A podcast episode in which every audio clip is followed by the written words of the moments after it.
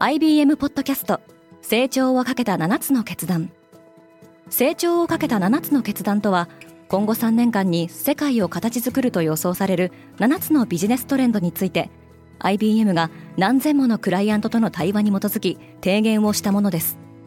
このポッドキャストでは変化の激しい時代において企業が下すべき成長をかけた7つの決断について日本 IBM の7人の専門家と考えていきます。今お聞きのリスニングサービスにてぜひフォローボタンからフォローをお願いします。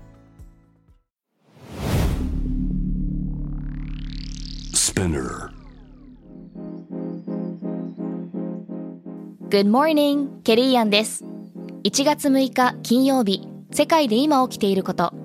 このポッドキャスト Daily Brief では世界で今まさに報じられた最新のニュースをいち早く声でお届けします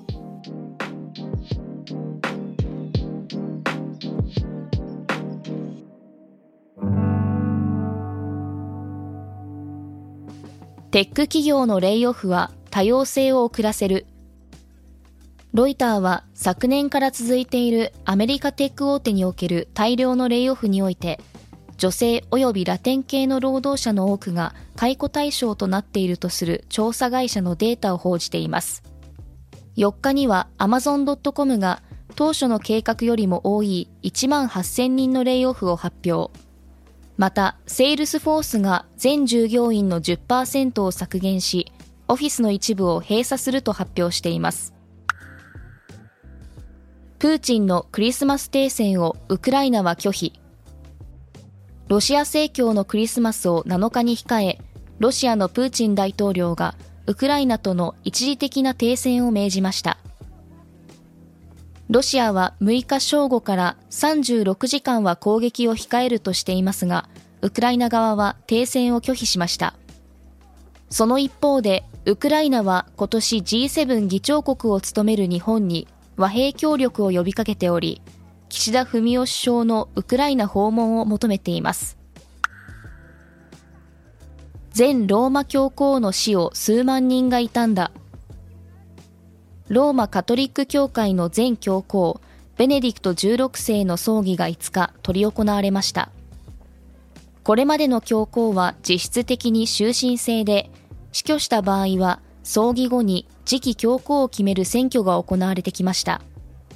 ベネディクト16世は2013年、およそ600年ぶりに生前退位したため、前教皇の葬儀に現教皇のフランシスコが参列するという異例の形となりました。シルバーゲートが FTX 破綻の余波で境地に陥っている。暗号資産業界向け金融サービスを手掛けるシルバーゲートキャピタルは、人員の4割を削減し、事業を縮小すると発表しました。FTX の経営破綻の煽りを受け、シルバーゲートの顧客がおよそ81億ドル、日本円でおよそ1兆800億円のデジタル資産預金を引き上げたため、同社は多額の資産売却を余儀なくされました。半導体の脱中国が進んでいる。アメリカのデルテクノロジーズが2024年までに中国製半導体の使用を取りやめることを検討しているようです。また、電子部品についても中国製の使用を取りやめる方針です。半導体をめぐっては、アメリカのバイデン政権が厳しい対中輸出規制を導入しており、両国間の対立を背景に、生産拠点を中国以外に分散させる動きが広がっています。中国と香港が自由に行き来できるようになる。中国政府は8日から香港との自由な往来を再開すると明らかにしました。1日6万人を上限に48時間以内に受けた PCR 検査で陰性であれば、隔離なしで行き来できるようになります。中国本土と香港の境界が開放されるのは、新型コロナウイルスのパンデミックが始まって以来3年ぶりで、地域間の移動が再び活発化することで、経済へのポジティブな効果が期待されています。今、世界で起きているニュースをいち早く受け取りたい方は、Daily Brief をぜひ、Spotify、Apple Podcasts、Amazon Music などでフォローしてくださいね。ケリーアンでした。Have a nice weekend!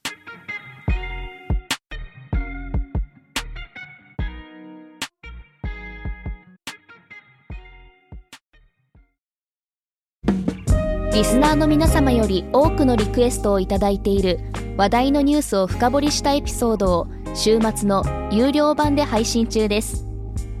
今なら1ヶ月無料トライアルを実施中。詳細は概要欄に記載しています。この機会にぜひ聞いてみてくださいね。感想ご意見もお待ちしています。